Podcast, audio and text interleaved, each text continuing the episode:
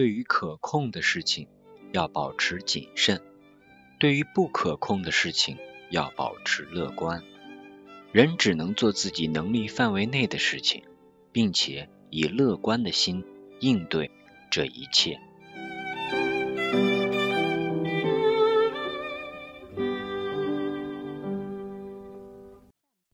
嘿，我是贝子兰。此刻呢，太阳当空照，照在我的身上呀，暖洋洋的。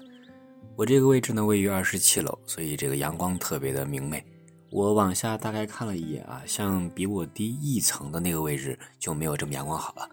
这么想来的话，好像我还算走了个运啊，选了一个阳光很好的地方，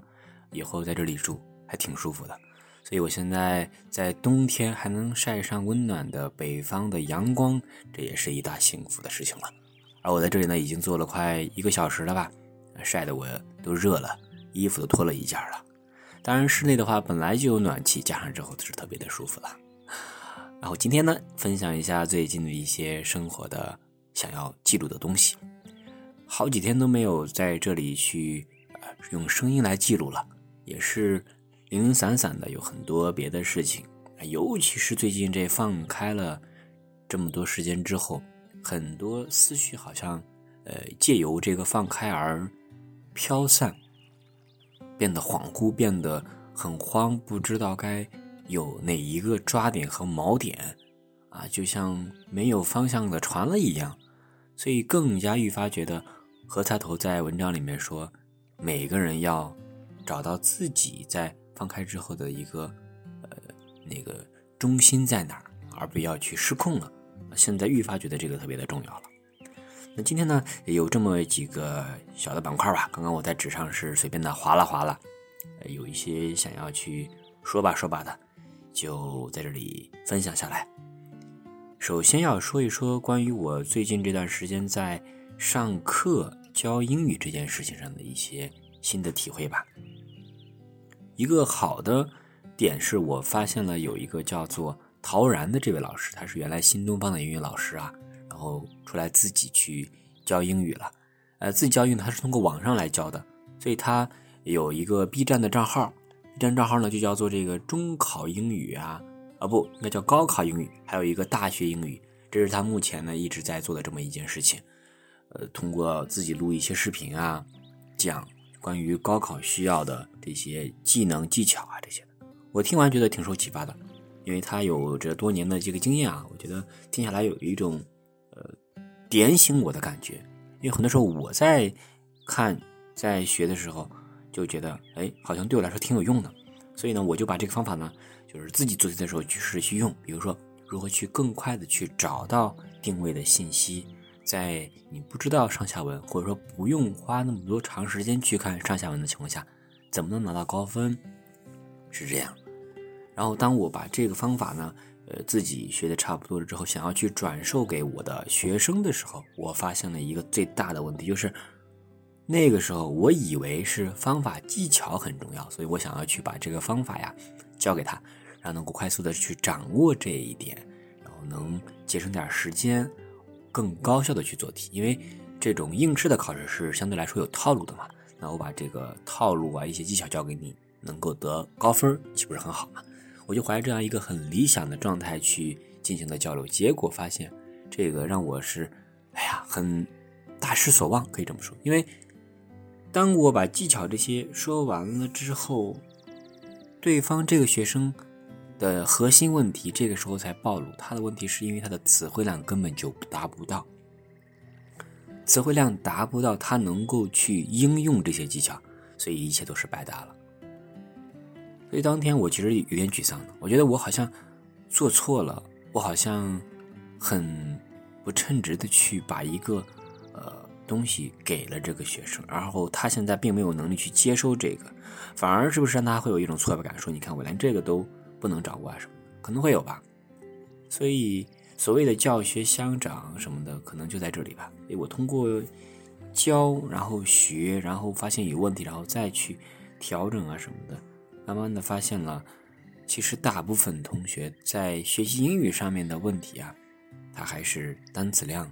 还需要去巩固巩固。尤其像这些个勉强不能及格啊，九十来分以下的这些同学啊，那尤其是先把单词关打好，去背单词了。出于对陶然的这个支持，我在网上买了他的这个书啊，想去看一看。我没有买别的，像阅读那些我就没买了，买了一本他的语法书，因为这个是没有电子版的资料在网上共享的，我想去看看他是怎么去讲这个语法的。然后通过看他这个讲语法，我发现，嗯，我用了两个大块的时间去读完了有一百多页的这个语法书。我觉得对于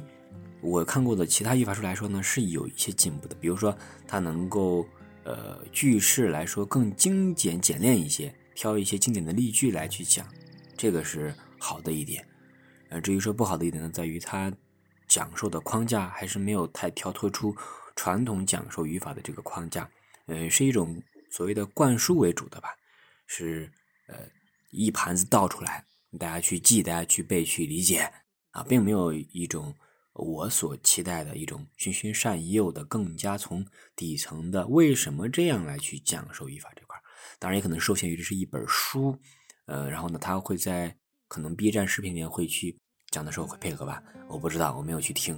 呃，那个太费时间了。就单从语法书这个文字的角度来说，我觉得这里边的信息量，呃，是比较精简，适合于在一个呃有基础的、有一定基础的同学来说吧，可以做一个巩固的来练习的。那如果说一点基础都没有，我觉得。可能也不会有太大的帮助，因为这个东西，呃，更多是理解。英语如果这层没有太理解而去死记硬背的话，那其实也没有什么兴趣，就变成了一种死记硬背、枯燥乏味的事情了。英语学习的积极性没法激发，也就没法去谈后面的更多的事情了。嗯，所以我买完这本书之后就挺后悔，想把它退了，但是这个是不支持退货的，这个是首要的前提，所以想把它留下吧。它这本书。呃，所谓贵就贵在了它的包装用纸就特别的好看，我觉得这一点来说挺好的，因为它能够让学生呃看到这本书就赏心悦目，也可能更加能激发人去打开它的一个冲动吧。但可能也是正因为它的纸质太好了，所以会让人觉得我呃不敢去上面做标注，我不太敢去画，可能会有这方面的去考量。所以我觉得这一点也是一个呃。它好带来的一个不好的方面了，就是说书可能随便一些，你可以全全画画的无所谓，反而是你花了一个大价钱，花了一个比较好的买这种纸啊，更加的珍惜而不敢动，那其实就失去了学习的这个意义。所以两方面来看吧，那他的一本小册子，关于这个高考词汇，有一千多个词儿的这种，呃，根据考评的这种排布的这个小册子，我觉得对于学生是挺适用的。比较小巧啊，拿着去反复的去重复的去背，去扩展词汇量，这样才能去更多的去谈到这个方法技巧啊什么的。呃，所以这第一个大的方面，我就想分享关于英语教学这方面的一些事情。越分享，我觉得呃越自己要更多的去学习了。一方面，你像啊，陶然把自己的讲解视频啊这样直接免费发在这个。B 站上，这是一个很好的让更多同学能够学到的一种，呃，公开共享的一种教育精神吧，我觉得挺好的。而至于说，呃，针对不同学生吧，因为网络上的学生太多太杂了，就更需要你去有一个自主的自学能力去学了。但是如果能踏踏实实去听他每一节课，同学肯定会有很多的这个进步的。只是说，很多同学并没有时间去把这个听完。那就可能会让这个课没有那么强的效果了。好，接下来我肯定会再去不断的去学习和优化，会呃调整自己在对于之前研究方面的一些弊端吧。啊，比如说是不是要改变一下策略，或者怎么能激发兴趣？呃，激发兴趣，然后再复制一方法吧，而不是想当然的去做一些事情了。啊，关于。这个教这几位学生，在今年我也有很大的一些收获。当然，只是下半年啊，这呃集中几个月的时间接触的下来，对于英语的教学这块我也有了一个更深层次的理解。接触到了具体的人，才发现，其实，在教学这件事情上面，很多很多要学习的地方，不是每个人都适合学习，也不是一个方法能适合每一个人，这个我更加的感触深刻。啊，这点就聊到这里。嗯，接着呢，想聊个生活方面的吧。啊刚刚教学方面结束，聊聊生活方面的。生活方面近期的一些新的一些体验吧。嗯，先是在这个月的月初，大概十二月五号吧，好像啊，碰到我这边有一家叫二十九元的啊这种自助火锅。哎，这是我啊跟居民一块去吃的，我觉得菜品丰富，环境也不错的一家火锅了啊。我们就约定以后如果想吃火锅了，那就去这家吧。在这个冬天去吃自助火锅，还是蛮幸福的一件事情的。当天是周一，呃，居民儿他只放这一天的假，然后第二天还要加班，所以我们就忙里偷闲，抽出了这一天的时间去吃了这个自助火锅。哎呀，特别的舒服啊，很自在。然后我呢也肯定不会贪杯了，我不会贪吃了，我是适量为主，然后每样都尝一点。我觉得这个呃可以体会到更多的食物的滋味吧，挺好的。嗯，接着第二个呢，聊一聊关于一些呃。网页网址啊，这个 A P P 的一些事情吧。新软件，我把夸克浏览器注销了，因为它实在太臃肿了，然后再用起来会犯卡顿这个情况。以前在最开始，我是很早就使用它的，从它很小的安装包开始，一直到现在，它越来越臃肿，加了很多我并不需要的功能之后，我就。已经有所反感了，直到它最近开始出现卡顿、卡死的情况，我就已经对它没有任何耐心了，索性去搜寻更好的手机浏览器，最后选择用阿 Look。阿 Look 浏览器呢，呃是比较简洁的，而且呃操作起来也比较的顺手。之前我尝试过这个叫哎叫什么名来着，我给忘了啊。之前是尝试过另外一款这个浏浏览器，也是简洁的，但是我用不惯，所以用不惯也就放弃了。这次是再次尝试一个新的浏览器，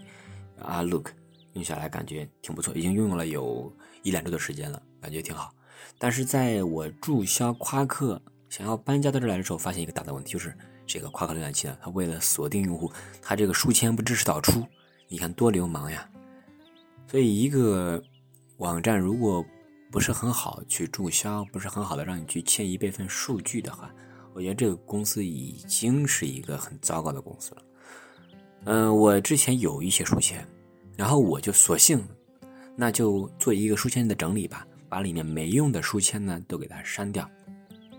有用的我把它粘贴在一个在线文档里面，然后再从在线文档里面选取哪些我要有必要放在这个新的浏览器里面，就这样。花了一些时间，集中的去把这个事情做了，呃，然后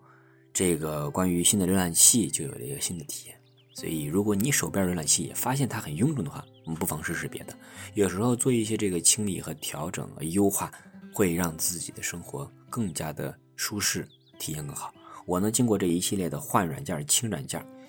呃，找一些更加的呃简洁、好用的软件之后呢，把手机内存也是。清出来了很多啊！现在手机上还有三十个 G 的内存没有用，呃，这样让手机更加的轻量化，也更加的耐用一些。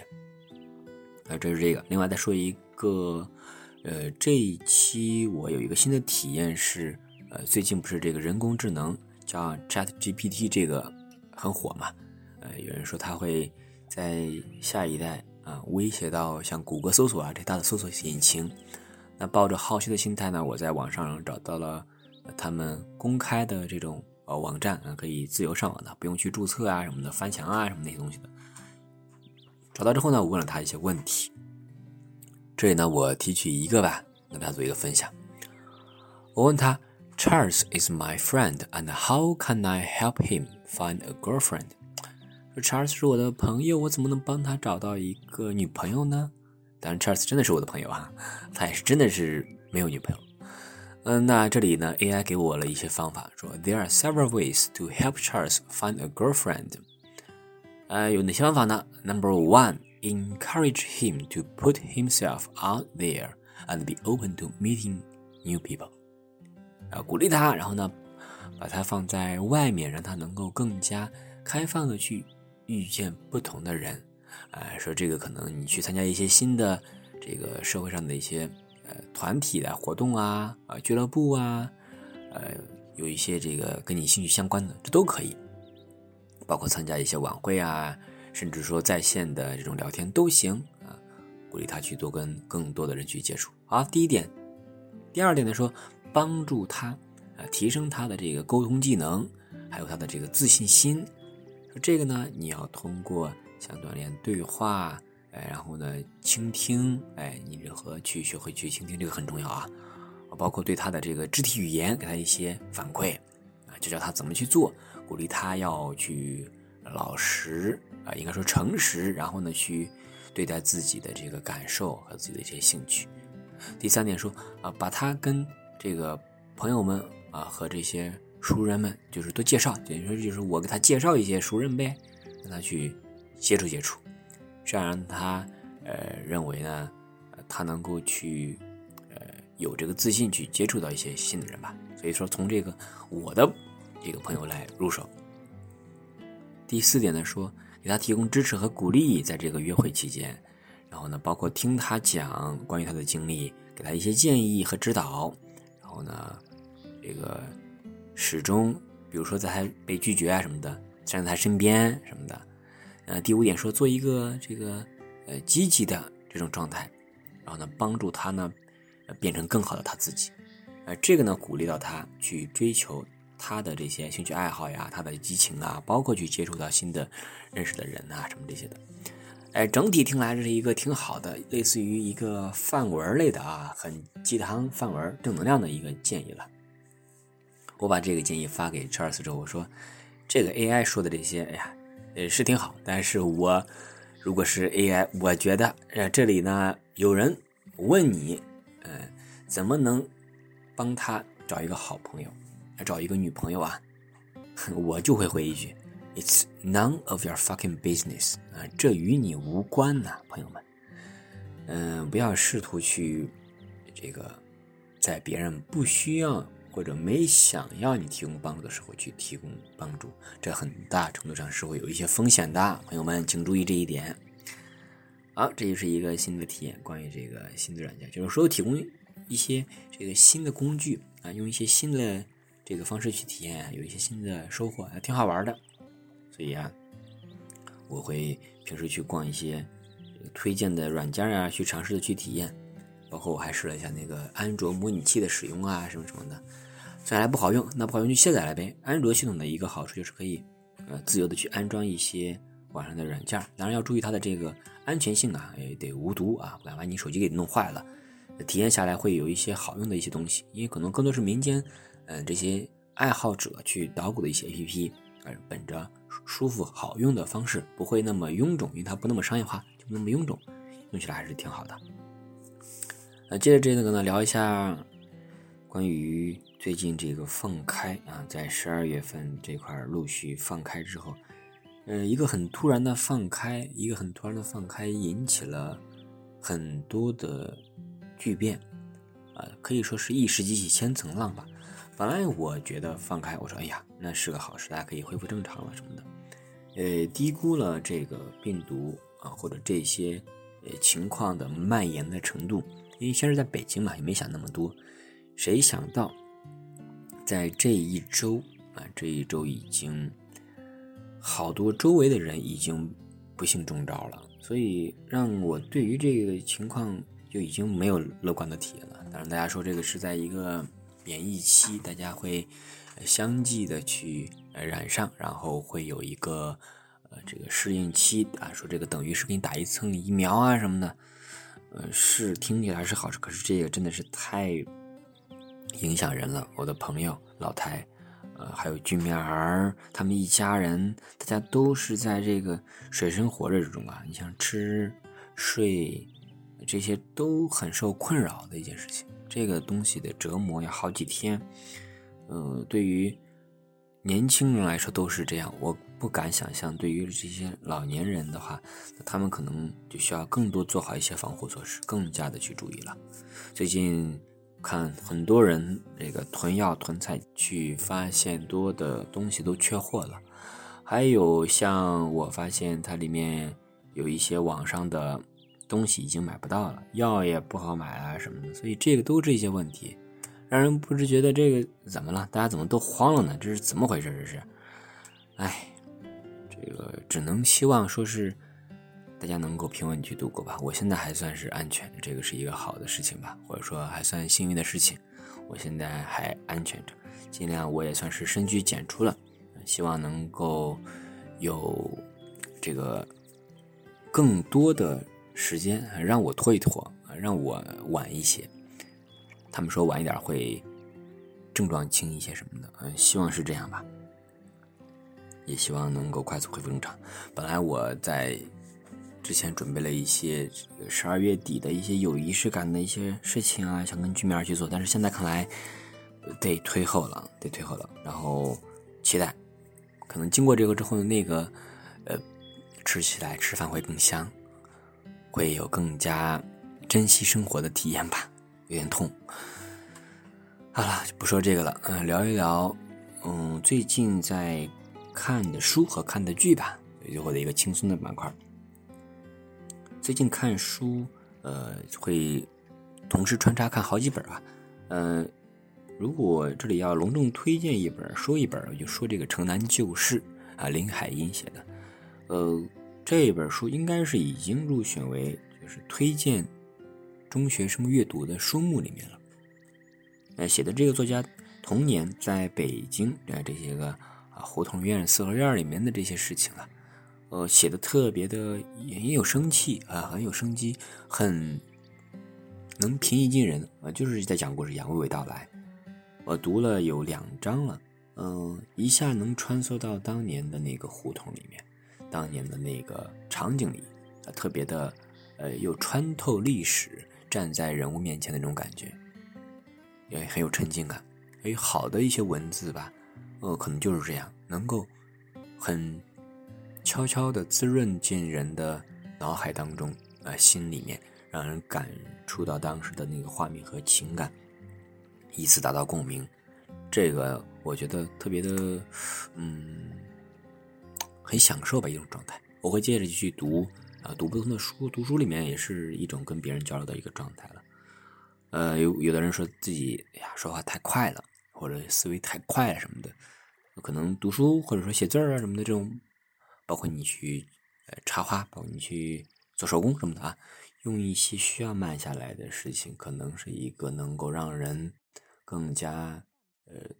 有条理，更加能够沉着冷静的一件事情吧，所以可以试去试一试。那包括韩剧，最近也在看的是叫《匹诺曹》这部韩剧，呃，李钟硕导演啊，不是 李钟硕主演啊。呃，其实之前我对这种嗯流量明星什么的，我其实不是很感冒，总觉得他们年轻没演技。但是在接连看了好几部。这种经典的韩剧里面都是李钟硕的背影在啊，我就觉得哎，这个演员确实，他演不同的剧，我不会有跳戏，比如说跳到是那个人物啊，是看过的人物里面串起来那种感觉没有，角色不会固化，演技很好。呃，这部《匹诺曹》这部剧也是一部在讲关于媒体啊，媒体的报道的公正性啊。这部剧，这部剧我以前以前类似题材在，呃，他们当然播的比较早了，应该是一六年还是哪年的剧啊？呃，在一八一九年吧，台湾有一部剧是这个蒋经文演的那部剧，什么什么秘密还是什么，我忘了，也是跟这种新闻报道题材有关的，就是让这个媒体发挥它应有的作用啊，这种剧，我觉得这是一个很好的剧。当然，在国内这种题材。没有人拍，可能国内由于这个情况的限制，这种题材也没法拍，也没有一个很好的这个背景吧去拍这种。但这种呃，对于这个话题的深思或者对这个话题的了解，我觉得是很有帮助的。最或者说文字是可以杀人的，呃，媒体我们是要谨慎的，要有一双能够去甄别的眼睛，去学着去发现真相是什么。而不要被眼前的纷杂的事情所扰乱，嗯，因为现在信息太多了，所以希望你能够擦亮双眼，我们都能够获取真实、准确的、有帮助的信息，过滤到那些信息的杂扰，让我们更加轻松、更加自在的去生活。好了，这就是这一期的大兵大白话。我依旧在太阳底下录制这一期音频。今年就要结束啦，在最后的这段时间里，希望你身体健康。现在想